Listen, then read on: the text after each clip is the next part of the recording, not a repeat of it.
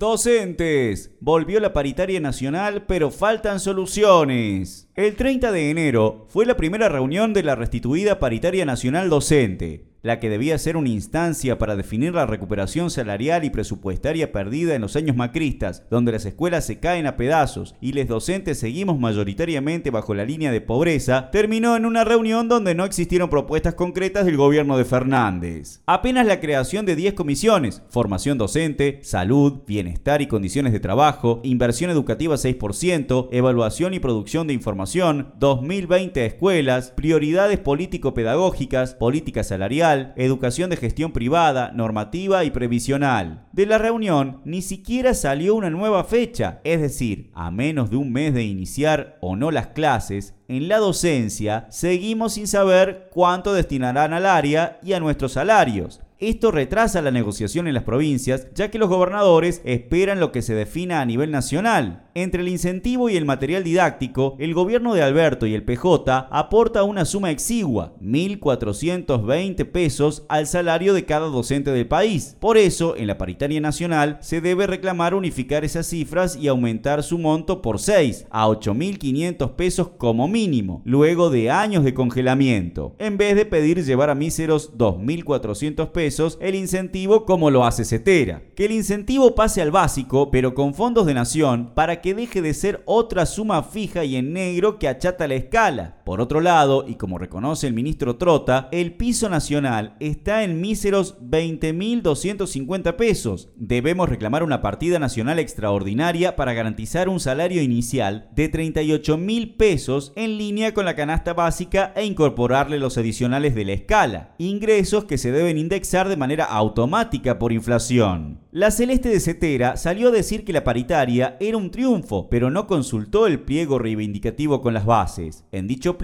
además de lo salarial, la Cetera habría exigido que se cumpla con el 6% del PBI que marca la ley para el presupuesto, cuando Macri le exigía a través de una fuerte campaña que aumentara el presupuesto educativo al 10% del PBI, cosa que debería hacer ahora también. Pero Trota, luego de ir por los medios denunciando que Macri bajó el presupuesto e incumplió la ley al destinar solo el 4,8% del PBI para educación, reveló que ahora, con Alberto y el PJ, destinarán este año el equivalente al 4,8% del PBI en presupuesto para educación, y aclaró que el objetivo es llegar al 6% en los próximos cuatro años otra estafa. Ya no a lo prometido en campaña de priorizar la educación, sino lo que machacó desde que asumió, denunciando al macrismo por ajustador. Esta paritaria es una de las primeras y más importantes del año, ya que los gobiernos y las patronales históricamente la utilizan como techo para el resto. Por eso, si ganamos los docentes, ganamos todos los trabajadores. Sonia Aleso, la dirigente de CETERA y de la docencia de Santa Fe, dijo que no puede haber un solo maestro por debajo de la línea de pobreza que cobre sumas en negro y le depositen el sueldo a mitad de mes como ocurre en algunas jurisdicciones. Aleso planteó también que hay que construir otro piso que garantice que ningún maestro sea pobre, insistió con la cláusula gatillo y no asegura el inicio de clases. Es que la situación es tensa en Santa Fe. Está complicado el inicio en Chubut, Santa Cruz y Tucumán, donde el PJ desconoció el 10,5% del último aumento por la cláusula gatillo. No convocan en Buenos Aires ni en otros distritos, por eso hay que exigir congresos, plenarios y asambleas para definir la lucha. Es necesario recuperar el 25% perdido con Macri y una aumento no inferior al 30% con cláusula gatillo de indexación por la inflación real. Basta de provincialización de escuelas y sin fondos, dispuesta por la dictadura, por Menem y el PJ en los 90, por una nacionalización del sistema educativo con un nomenclador salarial y básico unificado, por aumento inmediato del presupuesto al 10% del PBI. Hay plata si suspenden el pago de la deuda para disponer una auditoría social y destinar esos fondos a la deuda social, si eliminan los 57 mil millones en subsidios para la la iglesia y la enseñanza privada. Los sectores multicolor y combativos debemos exigir instancias democráticas a CETERA y los gremios. A la vez, preparar una reunión nacional en febrero para definir un posible no inicio de clases si no hay respuestas positivas como parece.